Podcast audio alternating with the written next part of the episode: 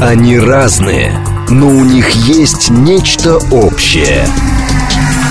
Они угадывают курсы валют, знают причины кризисов. Их мишень – события. Эксперты отвечают на ваши вопросы в программе «Револьвер». Револьвер. Программа предназначена для лиц старше 16 лет. Добрый день. А, Револьвер. А, в студии Алексей Зубец. А, вот сегодня я без Евгении Волгиной. Будем сегодня разговаривать с вами там про разные экономические темы, но без Евгении.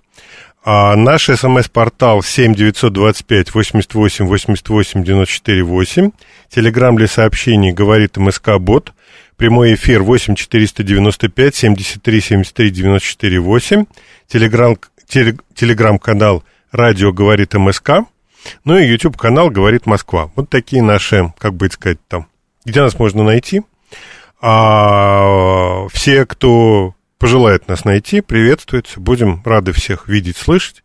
Звоните, потому что обычно вот э, шквал звонков начинается на последних 15 минутах передачи, а до этого звонков нет. Ну, и это неправильно. То есть э, лучше... А просто потом, когда начинается вот напряг э, со временем, ну, не хватает времени ответить полноценно на, на, полноценно на все ваши вопросы. Значит, с чего бы я сегодня хотел начать? Я бы хотел начать а, с одной истории, а, которая меня сильно напрягла еще вот, ну, несколько там, пару месяцев назад, начала напрягать. И я начал думать, что же у нас такое происходит – Кончилась эта история повышением ставки Центрального банка, девальвацией рубля, сильной девальвацией, и вот э, повышением стоимости кредитов, которые мы сейчас имеем. Вот. И у меня, вот наблюдая все, что у нас происходило вот в этой части, в части ставки э, курса и э, стоимости кредитов, вот все это время не покидало ощущение, что мы присутствуем при каком-то спектакле, что нас разыгрывают что эта история искусственная. Я никогда не был сторонником теории заговоров, никогда не любил всякого рода этих самых тех, кто в эти теории заговора выдвигает. Ну, сейчас, в общем, я не думаю, что это некий заговор там глобального правительства. Я думаю, что просто кто-то в нашей стране либо просто захотел заработать, либо воспользовался э, сечением обстоятельств для того, чтобы хорошо заработать. Вот про то, к чему выводит вот вся эта история со ставкой, а, курсом и кредитами, а, кто на это может заработать. Ну, вот хотелось бы поделиться вашими соображениями, своими соображениями с вами. Вот, понятно, что все это гипотетически, там не присутствовал, когда там люди договаривались, если они вообще договаривались, потому что вполне возможно, что это некое а, стечение обстоятельств. Обсудим мы сегодня э, ставку Центрального банка и курс доллара. Меня спрашивают, чем мы будем обсуждать. А вот, в телеграм-канале спрашивают.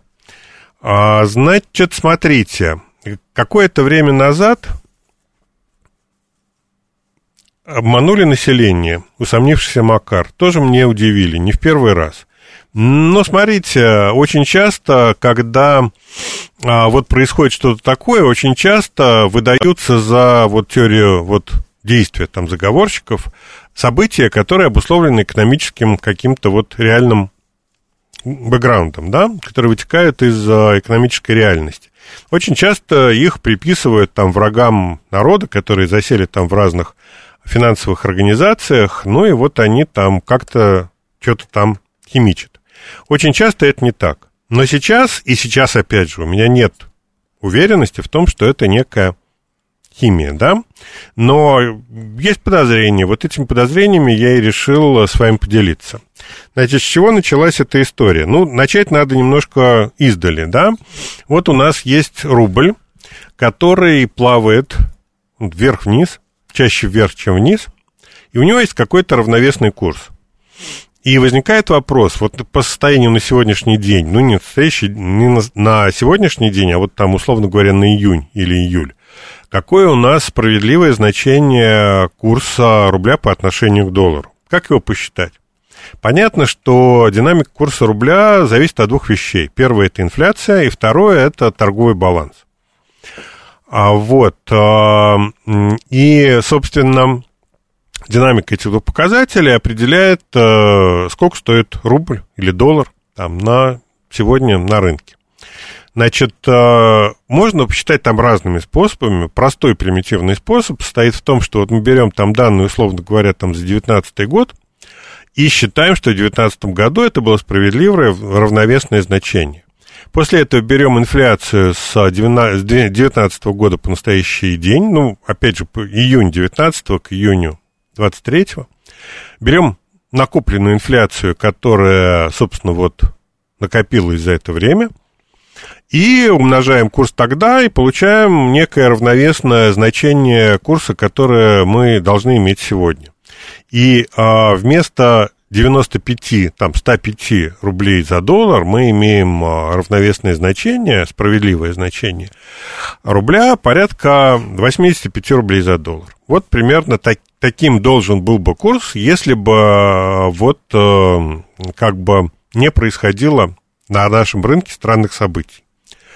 А странные события начались у нас, ну, понятно, июнь это там маленькие, маленькие приключения, которые нам устроил там а, Пригожин, вот, но они, слава богу, продлились, а, продлились недолго, и народ а, валютную панику, ну, просто не успел начаться. Народ за долларами не побежал. Тем не менее, определенный скачок произошел, но при этом при этом все равно соотношение рубля и доллара колебалось где-то вот в районе, вот на тот момент, это конец июня, на это порядка там 85 рублей за доллар. Некое справедливое, с моей точки зрения, значение. Вот. После этого вроде бы ситуация должна была бы успокоиться, потому что на тот момент ситуация на внешних рынках, от которой зависит курс рубля, ну, из-за того, что э, приток валюты – вот, он может быть больше, меньше, в зависимости от того, сколько там стоит э, российская нефть, там э, зерно, металл и так далее. Ну вот э, на момент конец июля, начало июля худшая точка по снижению валютной выручки, она была пройдена. И, в принципе, после этого должен был бы начаться приток валютной выручки в Россию что автоматически должно было стабилизировать э, курс рубля, ну и он, наверное, даже бы и начал падать. Вот от отметки там 85, там около 90. Но вместо этого он падать не стал, а стал расти. И в июле мы увидели довольно быструю девальвацию рубля. А, и у меня лично возник вопрос, а почему это происходит? Ну, совершенно очевидно, с моей точки зрения, что экспортеры начали придерживать выручку. А, и ее объем начал сокращаться на рынке. Из-за этого происходит девальвация. Это первое, скажем так, странное событие, почему вдруг ни с того ни с сего экспортеры перестали продавать выручку. А после этого в историю включаются медийные головы, которые начинают нам рассказывать, а, там, говорящие головы, известные журналисты, которые говорят, что рубль прям падает, и вот прям уже упал, да, и вот от пола не отожмется. А вот, спрашивает у меня стратегический инвестор. В прошлом году летом расчет через инфляцию привел бы к абсурдным цифрам. Да, это правда, но, а, но если мы возьмем 2019 год, инфляцию за несколько лет, сглаженную, то там получается цифры более-менее взвешенные. Если короткие интервалы, там год-два, то да, погрешность выше. Если длинные интервалы, там 4 года, то погрешность ниже. Вот э, погрешность за вот с 2019 года выводит на цифру, на цифру примерно 85. Вот. Значит, так. И в результате происходят какие-то не очень понятные события. То есть происходит э, нагнетание валютной паники. И одновременно с этим мы видим, как в нашей стране а, начинаются разговоры про быстро растущую инфляцию. То есть а, а, вдруг ни с того ни с сего, где-то вот конец июня, начало июля, в некоторых ну, весьма влиятельных СМИ начинается некое раскручивание истории про то, что вот инфляция нас вот задушит, утопит всех, и мы все умрем из-за растущей инфляции. И э, эта история, с моей точки зрения, вот стала вторым таким элементом, который меня насторожило, потому что эта история про раскручивание паники вокруг инфляции, она была а, избыточная, да, то есть у нас на тот момент а, и сейчас, кстати, нет какой-то особой инфляции. То есть если ее там посчитать каким-то хитрым способом, то да, действительно, потенциально она может выйти там на уровень 12%. Отсюда, собственно, и ставка ЦБ. Но если взять а, просто суточную инфляцию, которая у нас была там в июле, в начале августа, ну там 8 тысячных процента, условно говоря, да, а, и а, в день. Умножаем на 3,65 и выходим на какие-то цифры инфляции, которые, ну, в максимуме можно получить, если такая инфляция у нас сохранится до конца года. Вот. И а, получается, что Получается, что инфляция на уровне там 4-5%, ну, от 2,5 до 3,5%, да? И откуда разговоры про 12%, непонятно. То есть, а, с моей точки зрения, кто-то придерживает валюту для того, чтобы раскрутить инфляцию, создать а, некую потребительскую панику, а потребительская инфляция, раскрученная за счет недостатка валюты, является основанием для подъема ставки. Потому что мы знаем, что в середине июля ставка Центрального банка начала расти и составила 8,5%. 8,5% ставка Центрального банка при инфляции, которая на тот момент составляла там 3%, или там 2,5%, ну, это, это слишком большое расхождение. И возникает вопрос, а кому и зачем это надо? Зачем создавать искусственные условия для того, чтобы поднимать ставку Центрального банка. И вот такой вопрос у меня возник. Я даже, может быть, даже думал, что это некие вот там внешние там враги дотянулись до российских СМИ, там проплатили э, инфляционную панику, ну и вот это некая попытка внешнего влияния на нашу страну. Вот. И вот так эта история продолжалась. То есть рубль э, из-за недостатка притока валютной выручки продолжал девальвироваться, и мы знаем, что он превысил э, отметку в 100, а там 105 у нас было, там в обменниках там было, были там, да, больше 100, 110. А вот, э, и начались, скажем так, не сказать, чтобы вот, ну, короче, началось совсем просто, началось э, давление на Центральный банк с целью повышения ставки. После чего Центральный банк проводит 15 числа а, нынешнего месяца, проводит экстренное заседание, повышает ставку до 12%. При том, что инфляция в нашей стране составляет, составляет э, вот по последним данным, там 3,5%, да? А если пересчитать там высокую инфляцию, да, и понятно, что народ побежал э, покупать валюту и покупать товары, а э, повышение спроса на валюту и на товары – это еще один фактор э, девальвации и роста цен. Вот, и возникает вопрос, зачем это надо? Вот, и, собственно, начал размышлять, в поисках бенефициаров. Кто мог быть э, бенефициаром э, вот всей этой маленькой комбинации? Потому что, с моей точки зрения, девальвация рубля была в значительной степени искусственной, да, просто за счет того, что кто-то с кем-то договорился, и валюты на рынке стало меньше. На самом деле, основных экспортеров, которые обеспечивают основную массу валютной выручки, ну, их не так много. Это, в общем, люди, которые все всех знают, ну и, наверное, потенциально, я не утверждаю, что они договорились, но потенциально это вполне возможно. Так вот, значит, первый шаг – это девальвация рубля для того, чтобы вызвать а, инфляцию. Инфляция нужна для повышения ставки, при этом а, экспертные там центры, а, журналисты, там экспертные сообщества рассказывают нам про то, что а, инфляция безумная, и вот, собственно, нужна высокая ставка. А вот, мне пишут, Стас, Стас, а очевидно, это выгодно крупным банкам. Нет, крупным банкам это не выгодно, потому что а, крупные банки зарабатывают комиссии от оборотов. А если вы повышаете ставку и держите ее высокое, количество людей, которые приходят к вам за кредитами, оно падает. И количество денег, выданных банками, и, соответственно, заработанной комиссии, оно а, сокращается. Поэтому высокая ставка банкам не нужна она им вредна. На банки, наоборот, заинтересованы в том, чтобы деньги были на рынке дешевые. Ну, понятно при этом, что по депозитам они должны платить больше, ну, потому что одновременно с повышением ставки растут э, проценты по депозитам. Вот. А, но при этом надо понимать, что доходность э, любых инвестиций на рынке, и в том числе доходность там цены бумаг, она тоже растет. Ну и, соответственно, а банки же не из своих денег это а эти проценты выплачивают, они выплачивают их из э, дохода по инвестициям, которые по факту инвестиции в ценные бумаги, цена которых, доходность которых резко растет при повышении ставки. Ну вот, то есть не банки.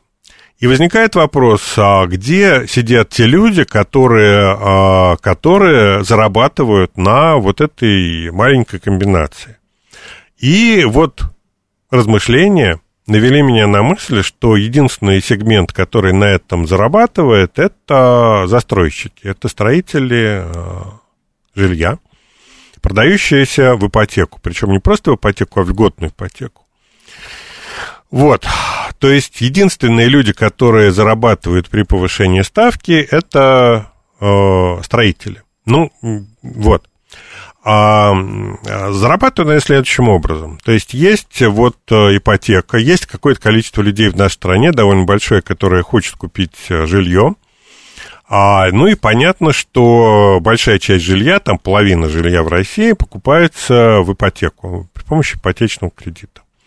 У нас есть два рынка, но рынок нового жилья, новостройки и рынок, э, и рынок вторичного жилья. И эти два рынка конкурируют. При этом застройщики, строительные компании крупные работают на рынке, а, понятно, первичного жилья, а не вторичного. И а, задача, вот представьте, что вы застройщики, сидите вот в своем кабинете, там где-то, я не знаю, там в июне, там в мае, в июне этого года и смотрите на то, что происходит на рынке. И вы обнаруживаете, что на рынке а, огромное количество нераспроданных новых квартир новостроек, а, которое выросло там за последний год, выросло там ну, больше, чем за год, выросло в два раза. Там несколько сот тысяч нераспроданных квартир, если верить данным а, Сбериндекса. Такой ресурс, который занимается в том числе анализом рынка недвижимости, вот, принадлежит Сбербанку, опирается на данные самого Сбера, ну и ту статистику, которую они собирают по рынку. То вот Сбериндекс говорит о том, что на рынке огромное количество предложений, которых там в два раза больше, полтора, больше, чем полтора раза, чем, а, чем было раньше. Они не продаются. Почему они не продаются? Потому что цена на рынке новостроек а, в, на 30 там, с чем-то процентов выше, чем на рынке вторичного жилья. А, то есть средняя цена квадратного метра вот новостройки, там по разным регионам по-разному, но в целом это вот примерно так, процентов на 30. И понятно, что э, любой нормальный человек, покупая себе жилье, понятно, в первую очередь будет смотреть на э, вторичный рынок. Как сделать так, чтобы люди с вторичного рынка переключились на первичный рынок, покупали новостройки? А для этого, э, ну, понятно, что если люди покупают наличные, то тут ничего не сделаешь, но, как я уже сказал, это половина рынка, а вторая половина это кредиты, ипотечные кредиты. А вот надо сделать так, чтобы люди перестали а, ходить на вторичный рынок, в том числе и с ипотечными кредитами. Что для этого надо сделать? Надо сделать, чтобы кредиты на вот нормальные, да, на нормальных рыночных условиях подорожали. Но при этом остается льготная ипотека, где а, ставки субсидируются государством, и стоимость этой льготной ипотеки, она не изменяется в зависимости от э, ставки ЦБ.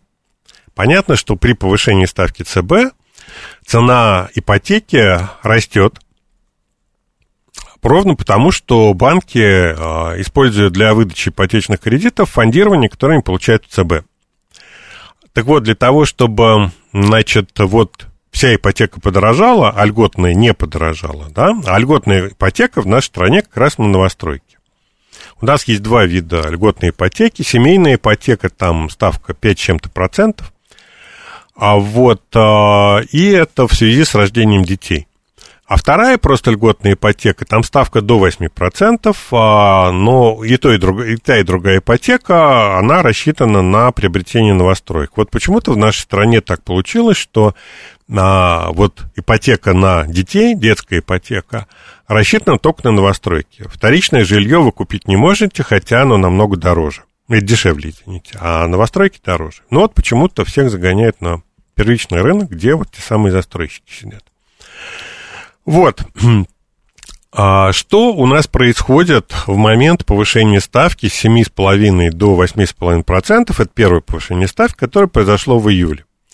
А крупные банки с небольшим лагом по времени тут же повышают ставки по вот нормальной ипотеке, рыночной ипотеке, они превышают 11%.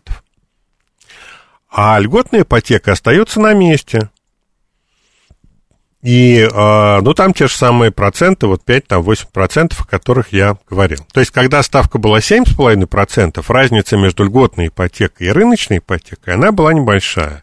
И вот эта рыночная цена между новостройками и, э, и вторичным жильем, она была несущественной.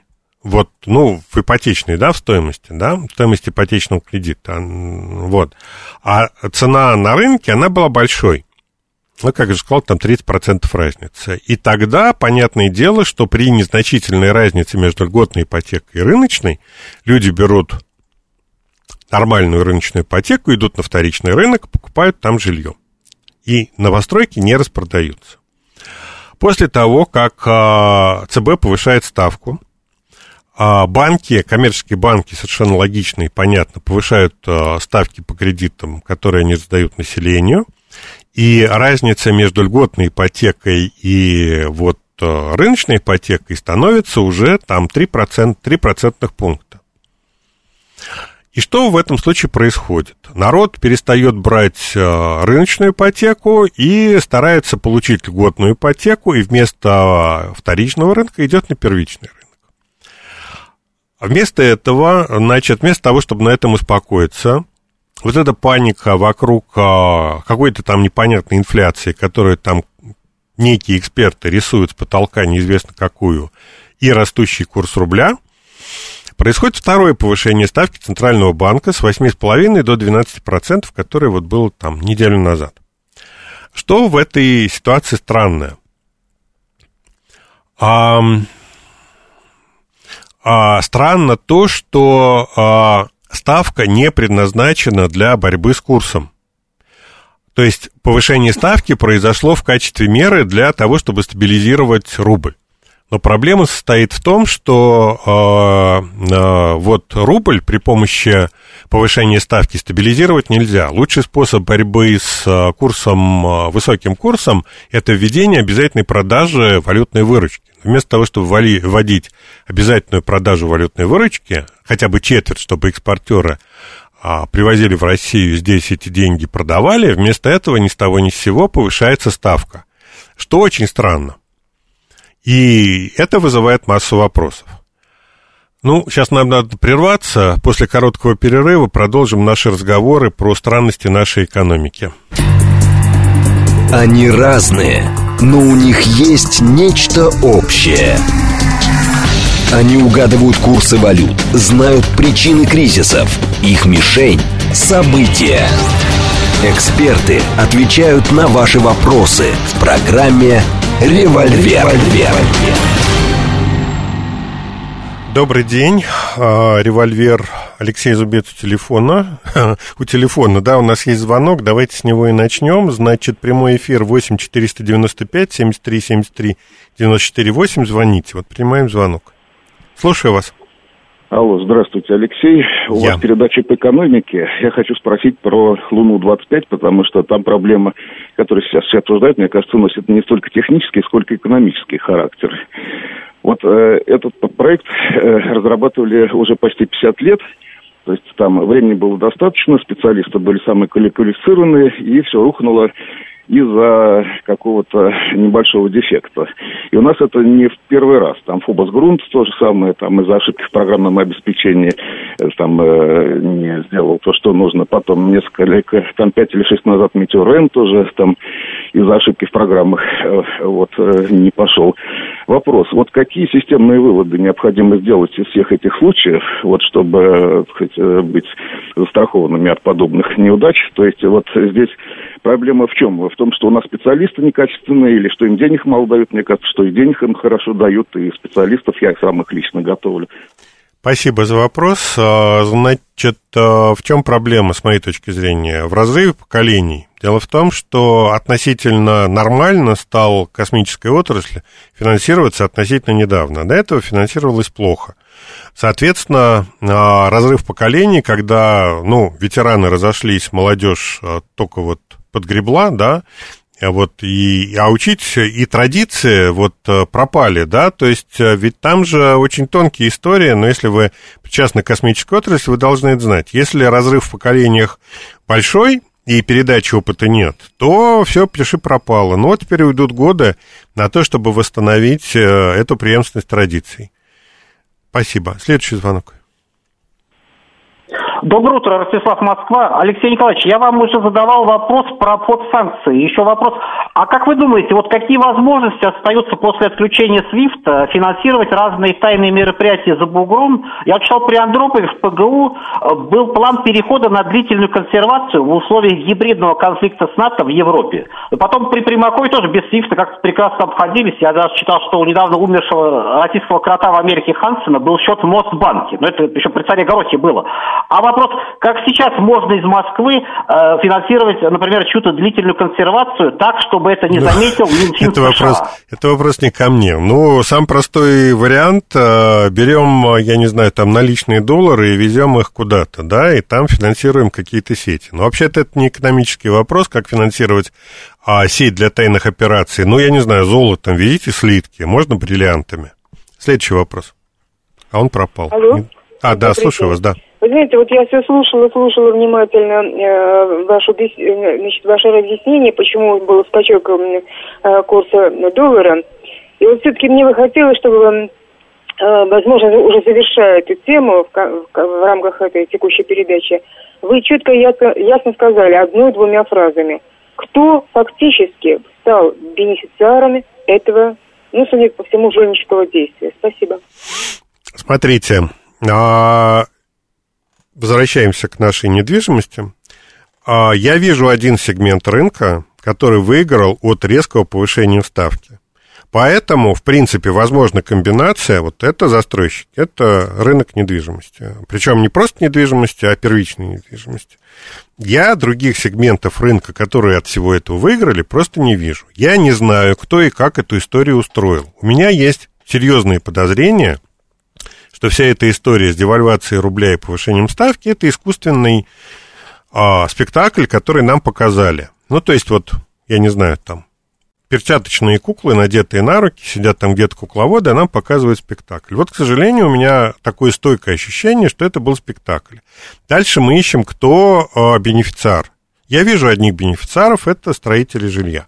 Могут ли строители жилья, я ни, никого не обвиняю, вот сразу говорю, да, я не, не присутствовал там в кабинетах при где там могли совершаться договоренности, но с другой стороны, ну, в общем, у э, строителей есть и деньги, и лоббистский ресурс для того, чтобы это все провернуть. Тем более, что надо понимать, что июль-август и вообще конец лета – это рынок, скажем так, мелкого а, рынка, э, то есть время мелкого рынка доллара. Долларов недостаточно, поэтому манипулировать рынком гораздо проще. Ну, а дальше вопрос лоббистского ресурса. Опять же, никого ни в чем не обвиняю, просто вот такие соображения а, на этот счет. Следующий звонок. Да, я вас слушаю. Да, добрый день. А, Петр Москва.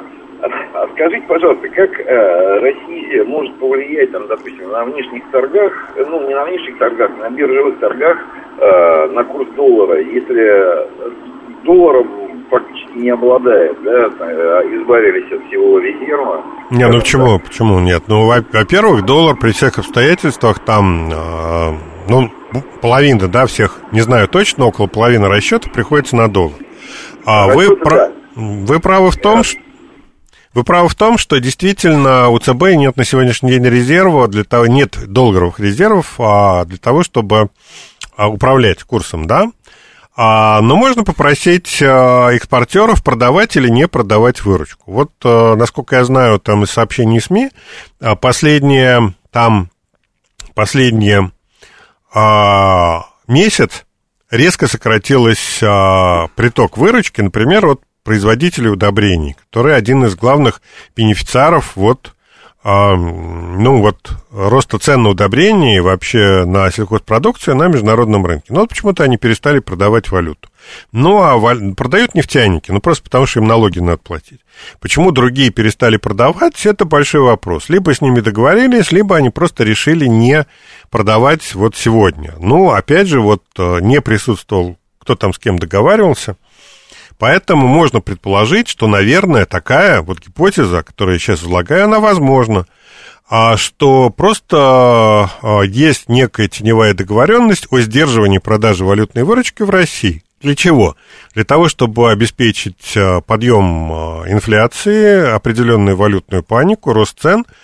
А рост цен э, – это основание для подъема ставки. А ставка является основанием для того, чтобы убить нельготную ипотеку на российском рынке, на, вот, оставить только льготную ипотеку на, на новостройки. Это гипотеза, еще раз.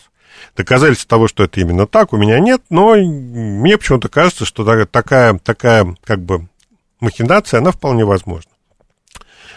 А, Валерий а, пишет, спектакль окончился подъемом цен на импорт полтора раза, не только на бытовые товары, значит, ждем инфляцию осенью. Да, повышение цен – это способ а, поднять инфляцию. Определенная потребительская паника полезна для того, чтобы поднять цены, ну а за ними и ставку. Вот, собственно, в этом механизм. Насколько это все в реальности, да, там имеет место быть, ну, вот Такие предположения абсолютно возможны. А вопрос про Аргентину тут есть у меня висит. Э, вот про то, что происходит в Аргентине и э, про отказ от доллара. А, отказ от э, своей национальной валюты, возврат, вернее, введение доллара. Есть такая тема. Отвлечемся от наших игр да, на рынке валюты. А, Аргентина, в чем проблема, главная проблема Аргентины? Аргентина страна, которая один из крупнейших в мире экспортеров продовольствия. Она производит большое количество зерна, мяса и так далее. И продает, и за счет этого живет. То есть мясо – это аргентинская нефть.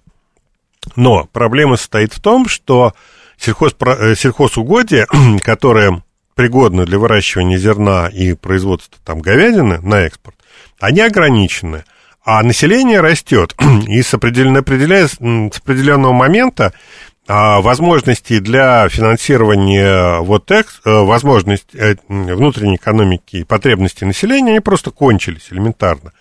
А, вот. И в Аргентине уже много лет кризис, и, наверное, действительно введение внешнего, внешней валюты в виде доллара рассматривается как один из вариантов. Ну, такое уже было, на самом деле, в Африке, там, в Зимбабве, там, когда они уронили свой, э, свои деньги, национальную валюту, там, в миллионы раз, но после этого они просто отказались от национальной валюты и ввели доллары, и достаточно долго жили вот с долларом в качестве валюты для того, чтобы стабилизировать рынок. То есть, в принципе, в принципе, а, такая история в Аргентине тоже возможна. Тем более, что вот а, при а, тех ситуации, той ситуации, которая там возникла, ну, выхода из этого вот катастрофической ситуации Аргентины, экономической ситуации, ну, я не вижу. Ну, потому что экспортные возможности ограничены, население растет, Вот. И в результате необходимо снижать уровень жизни. А правительство снижать уровень жизни не хочет. Что для этого? Они запускают печатный станок. А валюта девальвирует. Введение валюты в виде доллара позволит им стабилизировать национальную валюту, но это приведет к объединению населения. Надо выбирать между постоянным кризисом и просто разовым снижением уровня жизни, там полтора-два раза. Рано или поздно вариант со снижением уровня жизни – а, введением там доллара или золота в качестве валюты, рано или поздно этот вариант будет принят. Ну, осталось только, осталось только дождаться этого момента. А вот. вопросы. Американцы перестанут доллары поставлять. Как нам э, э, и что они делать будут? Как нам жить? Ну, а что будут делать американцы, это их личное дело. Как мы будем жить, если американцы не будут поставлять валюту, но они ее сейчас не поставляют. Как мы живем, у нас на руках у населения 200 миллиардов долларов.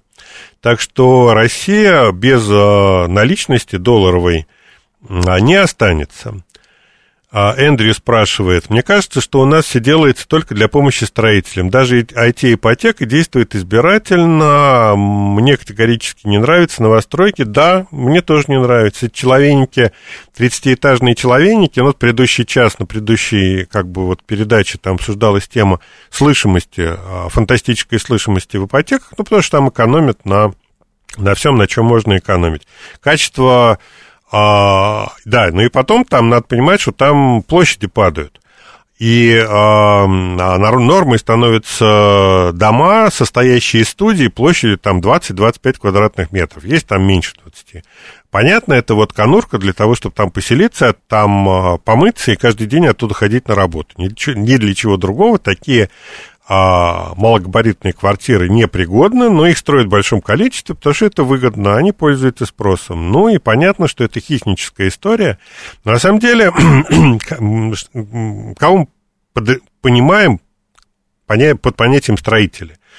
А, а Строители, ну, это же не только строительный комплекс, который обеспечивает строительство, это в том числе и застройщик, который организует это строительство. Ну вот, собственно, они получают основные э, сливки, снимают э, сливки с рынка недвижимости, и денег у них э, много, да, и они могут договориться с, там, с разными людьми и попытаться провернуть ту историю, о которой мы только что говорили. Значит, э, насчет подъема цен на импорт. В полтора раза подъема а, пока нет. Следующий звонок примем. Здравствуйте, Алексей. Здрасте. Вот вы говорите про строителей, про... Но ведь это же следствие. Это следствие концентрации населения вот в этих мегаполисах. В общем-то, губительный, по большому счету, для России. И бенефициары этого, они, в общем, понятно, кто при власти. Это Хуснулин, это вся вот эта Собя... внутри Собянинской команды, кто это все делает. Поэтому пока это сверху не будет ограничено и как-то все повернуто в другую сторону, так все и будет. Вот смотрите, спасибо за вопрос. А, вот мои предки, да, там, приехали в Москву жить в 30-е годы прошлого века, после гражданской войны. Ну и с тех пор там живут в Москве, там, уже третье поколение, я вот там третий, да, а, а мои дети четвертые. А, вот, но а, когда другие люди, которые живут в провинции хотят переехать в Москву, ну, говорить, что вот, вот мы сюда приехали там сто лет назад, а вы теперь сюда не приезжайте, ну, это, это странно, да, это некрасиво. То есть надо людям дать э, шанс на нормальную жизнь. А шансом на нормальную жизнь, среди прочего, среди прочего, да, является переезд в Москву. Поэтому, когда а, люди хотят купить здесь, в Москве, жилье, ну, наверное, у них, у нас должно быть право предоставить, у них должно быть право купить, а у нас обязанность предоставить им такую возможность. Поэтому комплекс-то, в общем, он работает на потребности тех людей, которые хотят жить в Москве. Следующий звонок. Слушаю вас. Алло, добрый день, меня Денис зовут. Ну, касаемо жить в Москве, я могу сказать просто одна реплика, а потом вопрос. А, когда мой отец в 70-х годах заканчивал институт, он уехал на север и, получая 640 рублей, ему эта Москва, если честно, нафиг не была нужна. Это такой вопрос. А, а, а вопрос такой, мне вот очень по поводу цен. Мне очень интересует, а что же у нас автомобильный рынок не, не открывают так называемый параллельный импорт, не убирают, например, пошлины. Потому что, ну, то, что сколько стоит автомобиль, я считаю, это просто грабеж. Спасибо. Ну, далеко не все автомобили стоят дорого, они действительно поднялись в цене, но понятно, почему они поднялись, потому что иностранцы, западные иностранцы ушли, восточные иностранцы только приходят. Да, и ко всему прочему доллар подскочил, а чего хотите, если там был 65 а, а, еще там несколько месяцев назад, а сейчас 95, ну, естественно, все подскочит. Поэтому какого-то специального сговора для повышения цен на жилье, вернее, извините, на машины, я не вижу. Следующий звонок. Слушаю вас. Да, здравствуйте, меня зовут Кирилл. Знаете, как у нас развивают города-спутники, города по всей России, то, конечно, все будут мчать только в Москву. И никто здесь жить не, зах... Э, не захочет в другой России. Скажем, в той России, где живут еще люди, остаются. Какие города-спутники? Ну, у Москвы города-спутники тоже есть, и там да? уровень жизни очень высокий. Кстати, вы знаете, ну, везде, какой самый, какой, где, где живут самые богатые люди в России? А возьмите север, где города тоже не развиваются, плохо развиваются. Где да, я вам скажу, про... Газ, а к дому не подведен ни нефть, ой, ни газ, нормально не подведен. И люди привозят туда баллоны с газом. Смотрите, действительно есть такая проблема, надо развивать города по всей России, но для того, чтобы их развивать, нужны деньги, а для того, чтобы деньги, надо собирать налоги. А налоги можно собрать в России, в общем, прежде всего, вот Москва-Питер. А я вас порадую, да, те, кто живет в Подмосковье. Так вот, э, наши расчеты, мы недавно делали расчеты про, э, про где самый высокий доход в нашей стране, в каком городе. Так вот, Москва в списке самых городов с самым высоким уровнем дохода, именно дохода, это не зарплаты. То есть это все там пенсии, а, зарплата, там стипендии, доходы от бизнеса. Так вот, по сумме э, доходов на первом месте город Химки, 64 тысячи рублей а на человека в месяц, это доход, это не зарплата. Дальше идут Реутов, Одинцово, Долгопрудный, Люберцы, Мытищи, а потом только Москва. После этого идет Красногорск, Балашиха и на десятом месте Санкт-Петербург. Вот такая история. То есть а для того, чтобы развивать города, нужны э, деньги. А деньги можно собрать здесь, в Москве, ну и в Подмосковье. Следующий звонок. Ну, вы все говорите, это замечательно, правильно. Действительно, нужно собирать налоги здесь и все. Но не должно быть удельных княжеств. Они должны собираться здесь, браться деньги и отправляться в те территории, чтобы э, вот в конце концов улучшить там э, ситуацию. И люди не тянулись сюда за лучшей ситуацией. В этом и есть государственное управление. Понятно. Значит, смотрите, а, у нас в стране э, штук 10 а, профицитных регионов. Все остальные регионы дефицитны. Поэтому деньги собираются здесь, Москва, кстати, тоже профицитный регион, и отправляются туда. Так и происходит. Следующий звонок. Алло, здравствуйте, Елена Искунцева. Вы знаете, я как аудитор встречалась с налоговиками. Но мы раз в год обязательно с ними встречаемся. И вот налоговики нам рассказывали, что когда Мишустин вел программу АСК НДС-2, Э, по всем регионам, они посчитали средний чек. И средний чек самый большой был в Дагестане. Так что Дагестан самый богатый, а не Москва и Питер. Вот Средний чек это не показатель, а потому что, ну, во-первых, э, вы можете посчитать только то, что легально, да, а на базаре и на рынке вы ничего не посчитаете. Это во-первых. Во-вторых, Дагестан это одна из беднейших территорий России. И, э, в общем, а вот Москва с Подмосковьем – это самая богатая часть нашей страны. Поэтому по чекам здесь судить ни о чем нельзя, к сожалению. Ну, просто потому что там чеков никто не выписывает. Да. Алло, слушаем вас. Алло, здравствуйте. Такой вопрос.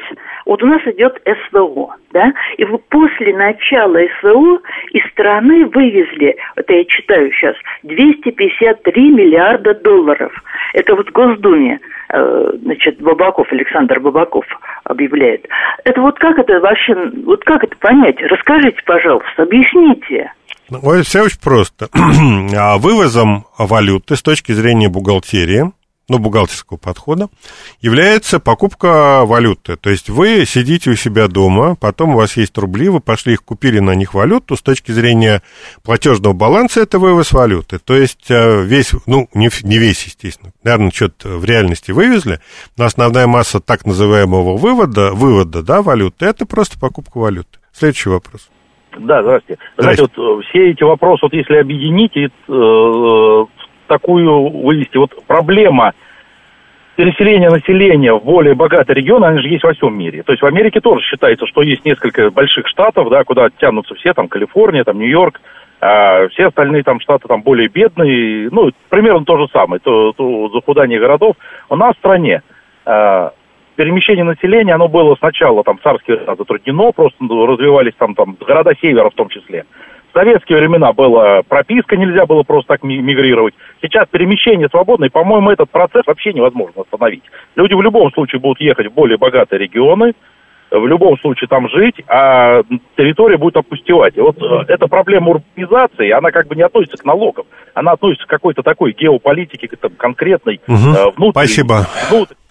Смотрите, в чем проблема нашей страны? Нормальный климат в нашей стране есть на юго-западе. То есть это вот причерноморские регионы, вот где можно жить. Там. А вся остальная страна – это зона малопригодная для жизни, включая, кстати, и Москву, где зимой, как вы знаете, нехорошо. Поэтому, естественно, а, люди из остальных регионов а, страны будут уезжать. А здесь они будут пребывать, потому что здесь есть деньги и более-менее приличный климат. И корить людей за то, что они собираются уезжать откуда-то и приезжать сюда, мы не можем. А там останутся ровно то количество людей, которое обеспечивается местными источниками дохода. Если в Сибири есть угольное месторождение, которое дает высокий уровень там жизни тем людям, которые его разрабатывают, или там нефть, или что-то еще, вот там останется ровно то количество людей, которых это нефть, газ, там, уголь могут накормить. Все остальные уедут оттуда. Ну и сельское хозяйство, понятно, там останется, потому что это тоже история, которая, ну, кормит людей. Сейчас э, эффективное сельское хозяйство приносит достаточно хороший доход. Вот и все. То есть миграция с востока на запад в нашей стране абсолютно э, нормально. Посмотрите, сколько жило там за Байкалом, за Байкалье людей в 1914 году. Ну, понятно, что сейчас там людей будет больше, но то, что миграция оттуда сюда, она абсолютно очевидна, ну, в этом нет никаких сомнений. Следующий звонок. Слушаю вас. Слушаю вас. Добрый день, Владислав меня зовут.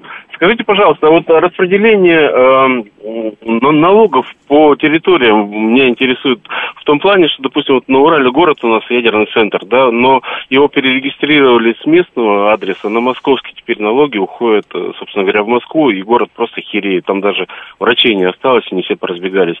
Вопрос, насколько я знаю, несколько раз поднимался в Думе, как-то он решится в результате или нет, что налоги платить по месту нахождения предприятия. Смотрите, а, люди платят подоходный налог так или иначе по месту, где они живут. То есть, если там вот в Москве там наш подоходный налог идет там в московский бюджет. Я не знаю, что там Росатом делает в каком-то сибирском городе, а, и почему налогов там мало. Но, как правило, вот я немножко знаю людей, которые этим занимаются в Росатоме, они, в общем, достаточно внимательно относится к нуждам тех людей, которые э, занимаются вот э, работой на их предприятии. Поэтому вот, к сожалению, ответить э, не готов. Наше время, к сожалению, подходит к концу. Последнее, что я бы хотел сказать, ну вот мы тут про ипотеку говорили, про недвижимость. Есть у меня такой небольшой каналчик, я его никогда не продвигал.